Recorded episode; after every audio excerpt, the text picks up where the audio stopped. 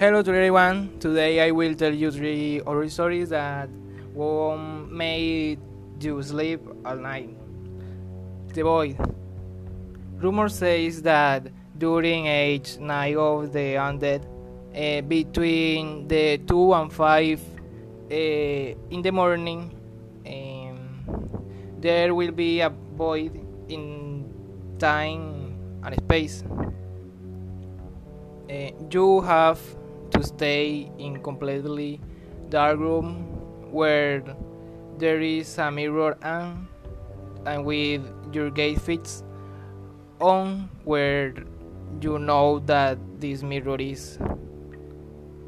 If you did it right you will notice a very vicious cold running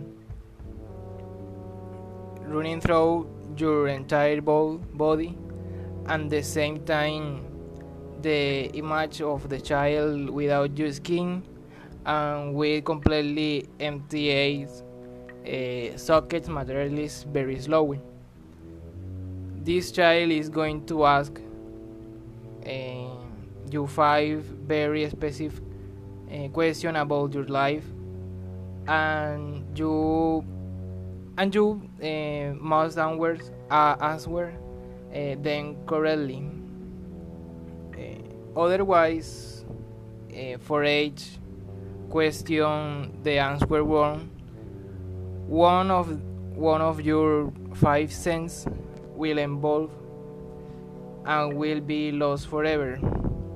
However, for each question you answer, you will have the right to say the, the name uh, of a person that you hate or that you simply don't like.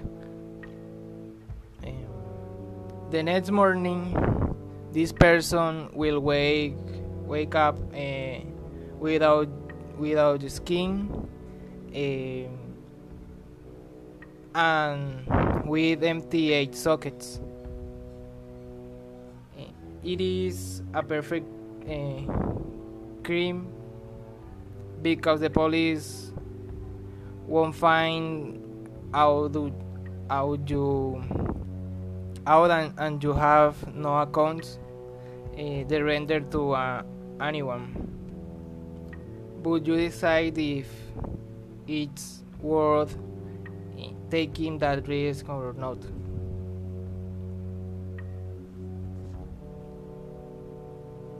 the statue. A middle class married uh, couple living in in one of, of the those one history house in the suburbs. And uh, they decide um, that that that they had already worked a lot, a lot, and, and therefore they deserve uh, an eye rest. So to, so in, uh, together they took the calendar and scored a point in day, a specific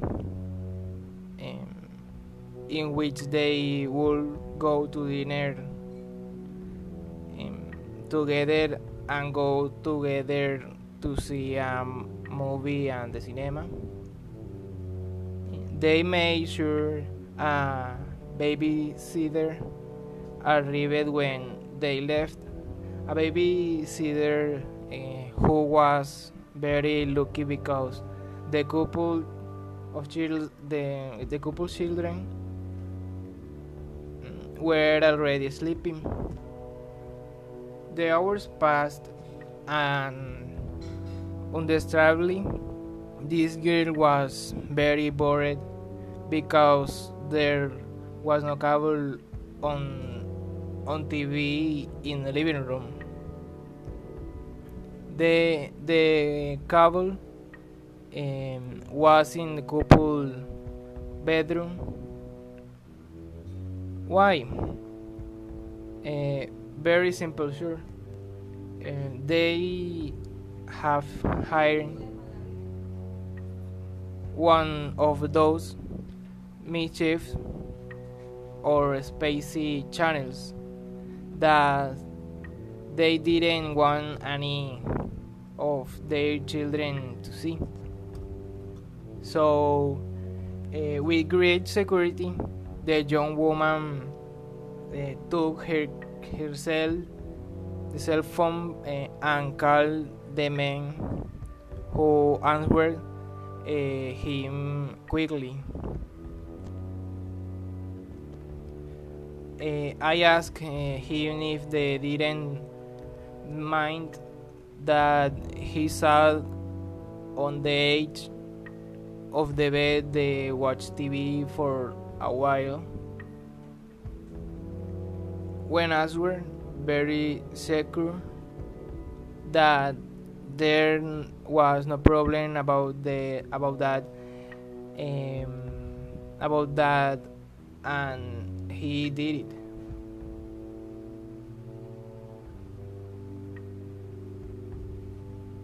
however uh, they nanny had another more important request. Uh, this this one asked if the she could take a sheet and cover the status the statue of an angel that looked at her through the window and was scared because she looked at her very badly. There was silence for a while on the on the line and the man told um, here's very say here very sure that they didn't have any angel statue uh, that is familiar for them. Hours later, uh, when the police arrive, arrived at the family home, uh, they found uh, the money, the nanny, and the couple, two children, collapsed on the ground in the middle of two large, thick dead pools uh, of their blood. They never found any statue. A very story that generates in uh, in us uh, an imminent danger and at the same line something very dangerous that we don't want to happen to us.